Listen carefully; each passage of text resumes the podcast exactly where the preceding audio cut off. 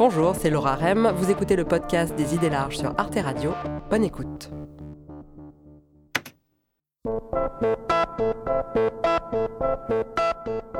C'est plus fort que moi, je ne peux pas m'empêcher de compter le nombre de noirs dans la salle.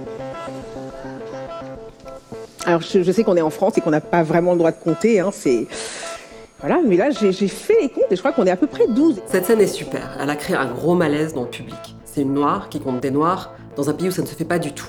La France a interdit les statistiques ethniques. Théoriquement, la République ne reconnaît que des citoyens définis de manière abstraite et égaux en droit. C'est le fameux universalisme républicain. L'universalisme est le seul, euh, le seul principe qui nous, met, qui nous met euh, en état de lutter contre les discriminations. Or aujourd'hui, il est contesté par des militants antiracistes qui l'accusent d'être un principe abstrait qui masque les inégalités réelles. En l'occurrence, on comprend bien que si on veut démontrer qu'il y a un problème de sous-représentation des non-blancs au cinéma, il faut bien les compter. Yala Tsukidi est une philosophe franco-congolaise qui travaille sur la philosophie française et les questions coloniales. Dans son dernier ouvrage, elle se présente explicitement comme une femme noire et elle réfléchit à cette question des identités. Comment faire en sorte que la mise en avant des identités n'entraîne pas la racialisation des débats ou la fragmentation de la société? L'identité menace-t-elle le collectif?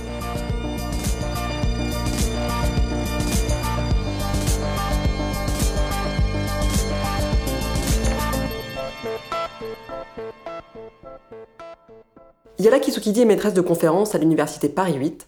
Dans son livre, elle raconte comment sa découverte de la philosophie a été exaltante, mais aussi douloureuse. J'ai choisi la philosophie précisément euh, pour tout ce qu'elle implique en termes euh, d'émancipation, euh, de promesses de vérité, etc.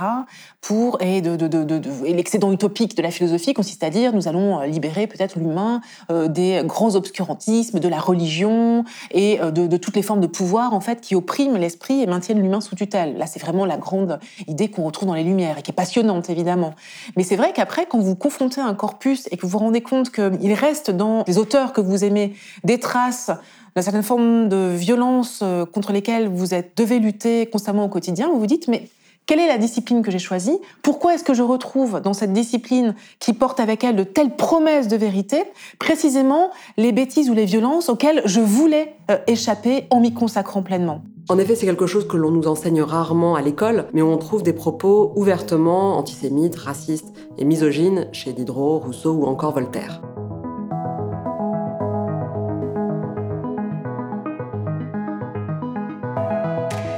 Donc, qu'est-ce que ça produit politiquement pour vous de, penser à partir de votre identité euh, franco-congolaise en hmm. particulier? Je ne sais pas si je pense à partir de mon identité, mais euh, ce qui est certain, euh, c'est que puisqu'on est dans un contexte particulier, il y a des mots que, auxquels sont confrontées certaines vies et avec lesquels elles doivent frayer quoi qu'il arrive. Et moi, en naissant, finalement, il y a des mots qui me sont immédiatement tombés dessus et qui euh, parfois limitent les possibles de euh, votre vie et qui font que vous allez devoir avoir un rapport réflexif avec ces mots. Alors le mot qui m'est tombé dessus, moi, c'est noir. Il y a d'autres mots, un mot comme femme, mais aussi tombé dessus. La question de mes nationalités m'a toujours été euh, renvoyée, etc. Donc la première chose à faire, c'est qu'est-ce que je vais faire de tous ces mots? Ces questions-là, elles sont intéressantes, non pas parce qu'elles invitent à forcément se définir soi-même et arriver en disant je suis une femme noire, etc. Mais parce que euh, ce qu'on va faire avec ces mots, notre manière de les refuser, de les accepter ou de les recréer, va traduire avant tout, en tout cas, nos désirs politiques pour ce monde. Dans le débat médiatique aujourd'hui, on accuse souvent les militants antiracistes qui parlent des victimes des discriminations d'ethniciser les questions sociales de réintroduire la notion de race, alors que l'un des grands principes de notre République, c'est de considérer que les races n'existent pas. Et quand je continue à affirmer, en tout cas, l'idée que je puisse coller le mot noir sur mon être, ce n'est pas parce que j'aurais été subjuguée par les langages du racisme, mais c'est parce que euh, je récuse fondamentalement l'idée, pour le coup raciste, qui a consisté à dire que être noir, c'est n'être rien.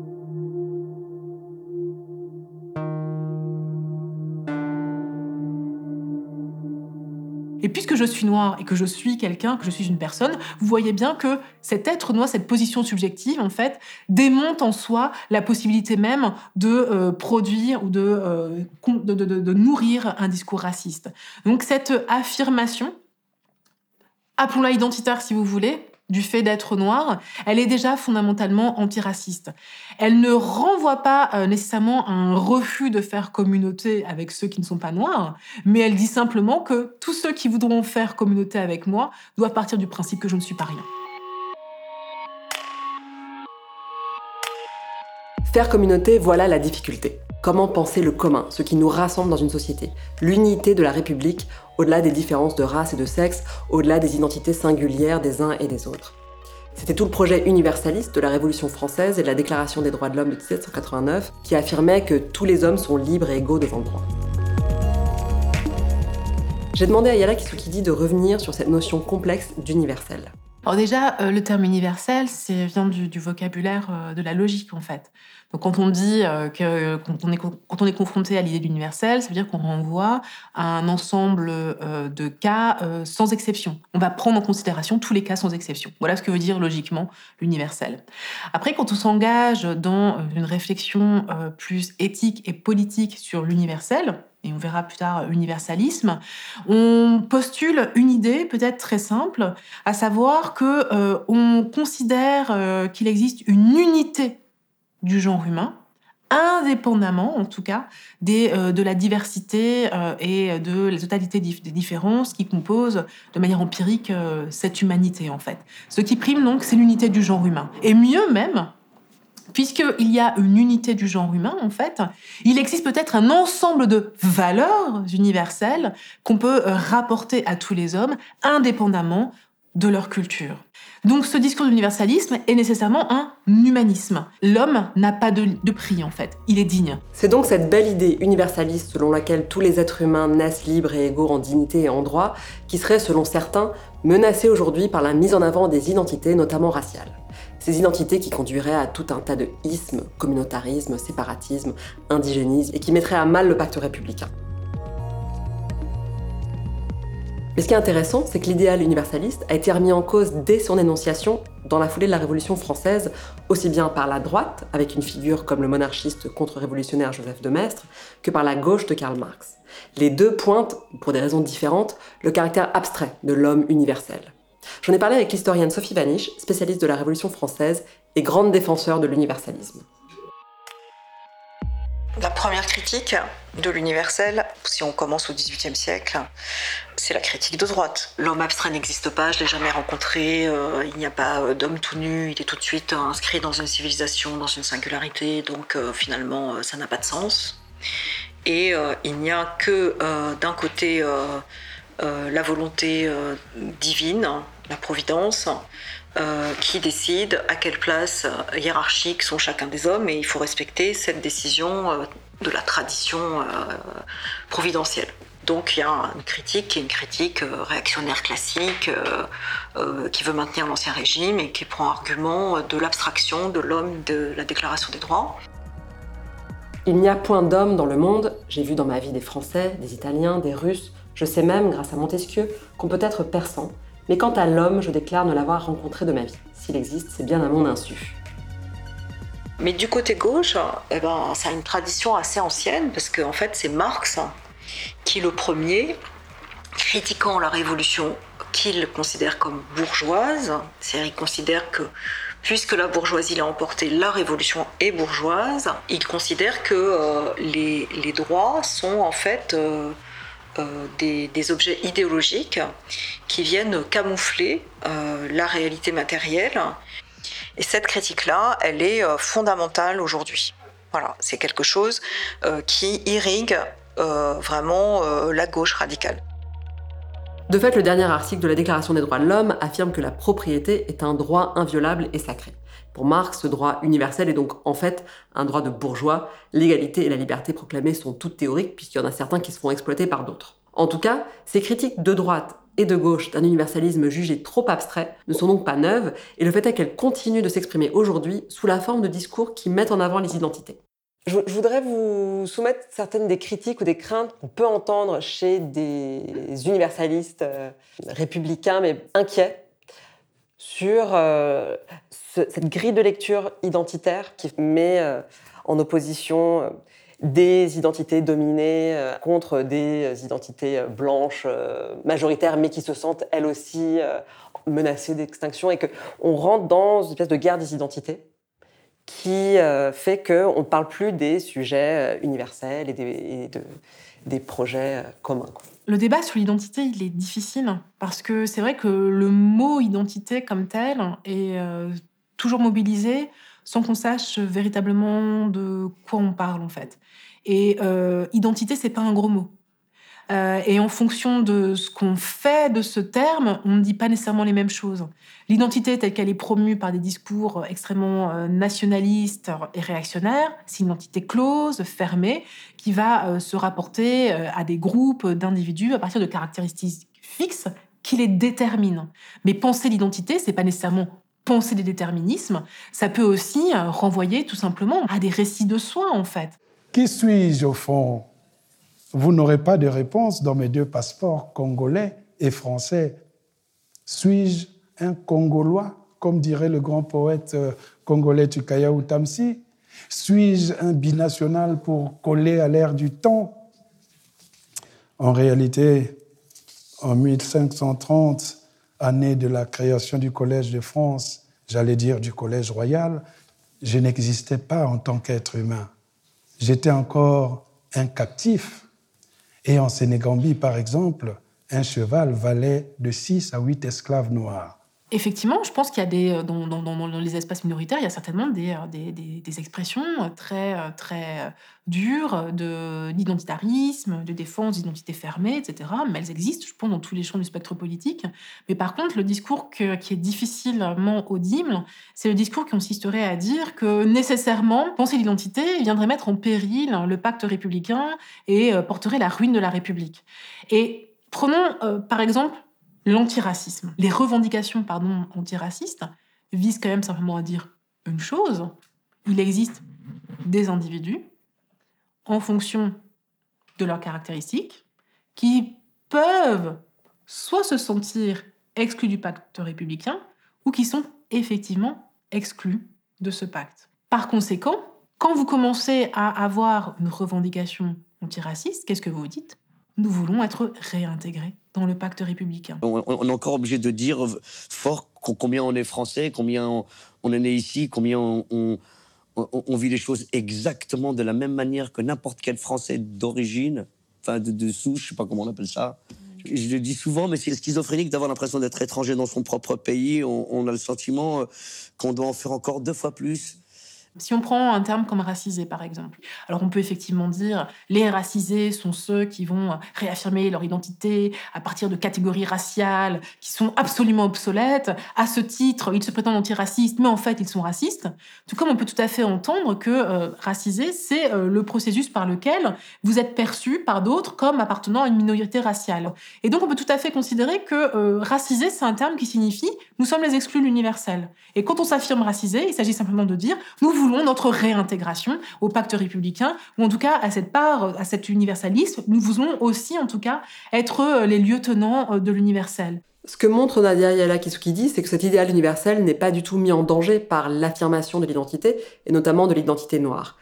Et elle prend l'exemple des penseurs de la négritude, ce courant littéraire et politique des années 30, qui a rassemblé des écrivains francophones noirs comme le Martiniquais Aimé Césaire ou le Sénégalais Léopold César Sangor. Euh, nous avons essayé de nous enraciner dans notre passé, dans les vertus de notre passé. La négritude, ce n'est pas du racisme, c'est tout simplement l'ensemble des vertus du monde noir, l'ensemble des qualités de la civilisation négro-africaine. Et je tiens à dire une chose qui est très importante, c'est que tous les penseurs de la négritude sont des penseurs de l'universalisme. Senghor est un penseur de la négritude. La négritude chez Senghor, elle a deux significations. Elle se définit sur le plan subjectif, c'est-à-dire qu'il s'agit de comprendre la condition historique faite aux hommes et aux femmes noirs qui ont subi euh, l'esclavage, la colonisation. Mais la négritude se définit aussi de manière objective, c'est-à-dire qu'elle définit l'ensemble des valeurs du monde noir. Voilà ce qu'est la négritude. Et ce que va faire Senghor, c'est qu'ils vont établir le même constat, à savoir que euh, la euh, colonisation a opéré ce qu'on appelle une négation ontologique et axiologique du monde noir. Ça veut dire quoi? Ça veut dire que le monde de la colonisation a considéré que être noir, ce n'était être rien, négation ontologique, et que euh, les valeurs produites par le continent africain ou produites peut-être par les mondes noirs ne sont rien. Il n'y a rien là-bas en fait. Le drame de l'Afrique, c'est que l'homme africain n'est pas assez entré dans l'histoire. Comment fait-on pour lutter contre ces euh, négation. La négation qui fait que vous n'êtes considéré comme rien, et la négation qui fait que ce que vous avez produit, vos cultures, ça ne vaut pas grand-chose, ça ne peut même pas faire civilisation. Eh bien, il faut affirmer sa négritude. Et affirmer sa négritude, ça veut dire affirmer le fait que, et je reprends les termes de Senghor, les mondes noirs ont contribué également à l'universel. Et donc, en gros, quand Senghor ou des auteurs peut-être comme Césaire affirment leur identité noire, ce n'est pas un séparatisme, ce n'est pas une identité qui se composerait de façon meurtrière, c'est une manière de dire, nous aussi, ce que nous sommes, nous avons contribué à l'humanité et à la richesse de l'humanité. Eh bien, cette thèse-là, elle porte un nom, c'est affirmer un universalisme des différences. Toutes les différences ont contribué. Mais là, on pourrait se dire, et ça ne règle pas le problème, parce que vous ne faites que dire que euh, finalement, il y a l'humanité est composée euh, d'îlots euh, qui ne communiquent pas entre eux. Donc d'un côté, ce qu'on pourrait appeler, là je reprends toujours les termes de Senghor, les mondes noirs et africains, et de l'autre, il y aurait les mondes asiatiques, les mondes, je sais pas, européens. Bon, on s'en sort pas. Vous avez beau dire que tout le monde a contribué, on est toujours confronté à des petits îlots clos qui restent fermés les uns sur les autres, entièrement provincialisés et qui ne communiquent pas entre eux. Et c'est là où il faut encore lire Senghor, c'est que c'est pas la seule thèse qu'on retrouve dans euh, la pensée senghorienne, cet universalisme des différences, mais il y a aussi une autre idée qui est importante chez Senghor, c'est celle du métissage. À savoir que nécessairement nous nous rencontrons les uns les autres et dans la rencontre nous sommes altérés par l'autre. La négritude n'est pas fermeture sur soi, n'est pas racisme.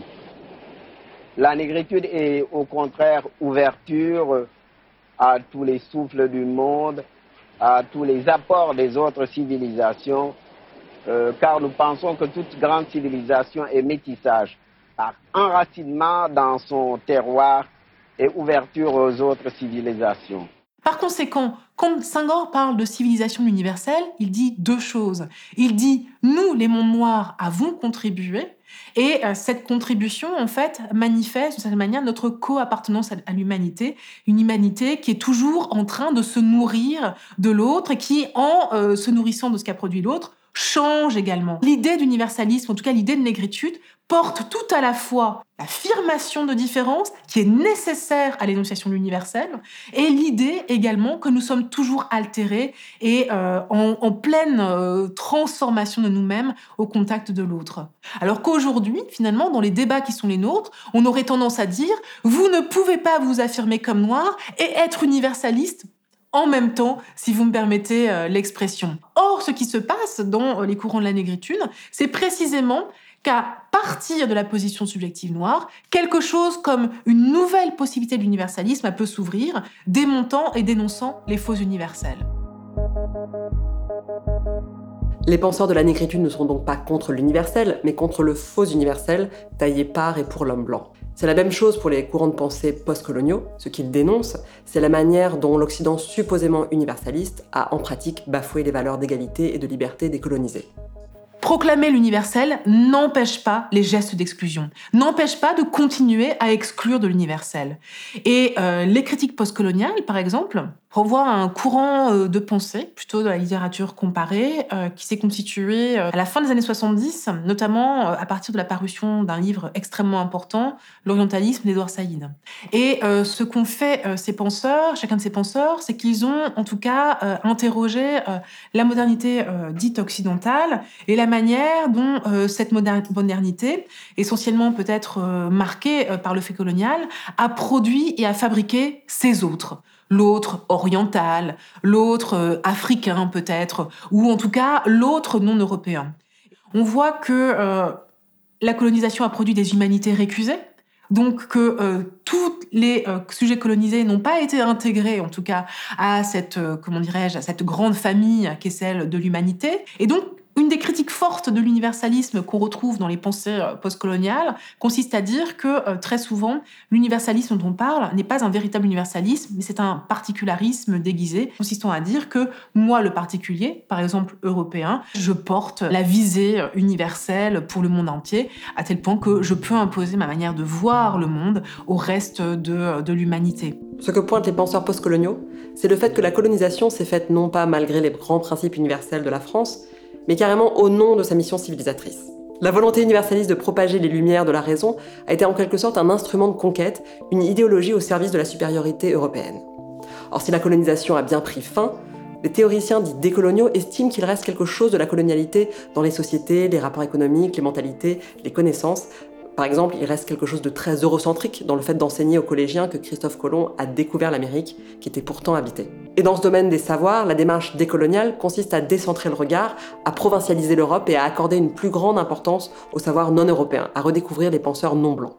Et c'est pour ça qu'un des grands auteurs, je pense, des coloniaux, je pense à Walter Mignolo, parlera de désobéissance épistémique, c'est-à-dire, ce terme peut apparaître compliqué, mais ça veut dire commençons peut-être à désobéir dans le champ du savoir, peut-être à nous défaire euh, d'un ensemble d'auteurs toujours aimés, il ne s'agit pas de les brûler en fait, qui euh, nous ont constitués pour avoir peut-être euh, le courage de s'orienter vers d'autres types de connaissances qui ont souvent été niées, qui ont souvent été dévalorisées, pour voir comment aussi, à partir d'elles, une autre configuration du monde, une autre manière de penser le monde est possible. L'affirmation de l'identité n'est pas nécessairement quelque chose de fermé, de racialisant ou de séparatiste. Les critiques non blanches de l'universalisme visent non pas l'universel en tant qu'idéal d'égale liberté pour tous, mais un certain républicanisme dévoyé qui enjoint à l'assimilation et invisibilise les inégalités réelles. Il ne s'agit donc pas de choisir son camp entre l'universalisme d'un côté et le particularisme de l'autre, mais entre un faux universel occidental et un universel ouvert aux singularités. Merci d'avoir écouté le podcast des idées larges. Pour découvrir d'autres épisodes, rendez-vous sur toutes les plateformes de podcast ou sur arteradio.com. Et pour regarder l'émission originale, retrouvez-nous sur arte.tv ou abonnez-vous à la chaîne YouTube. À bientôt!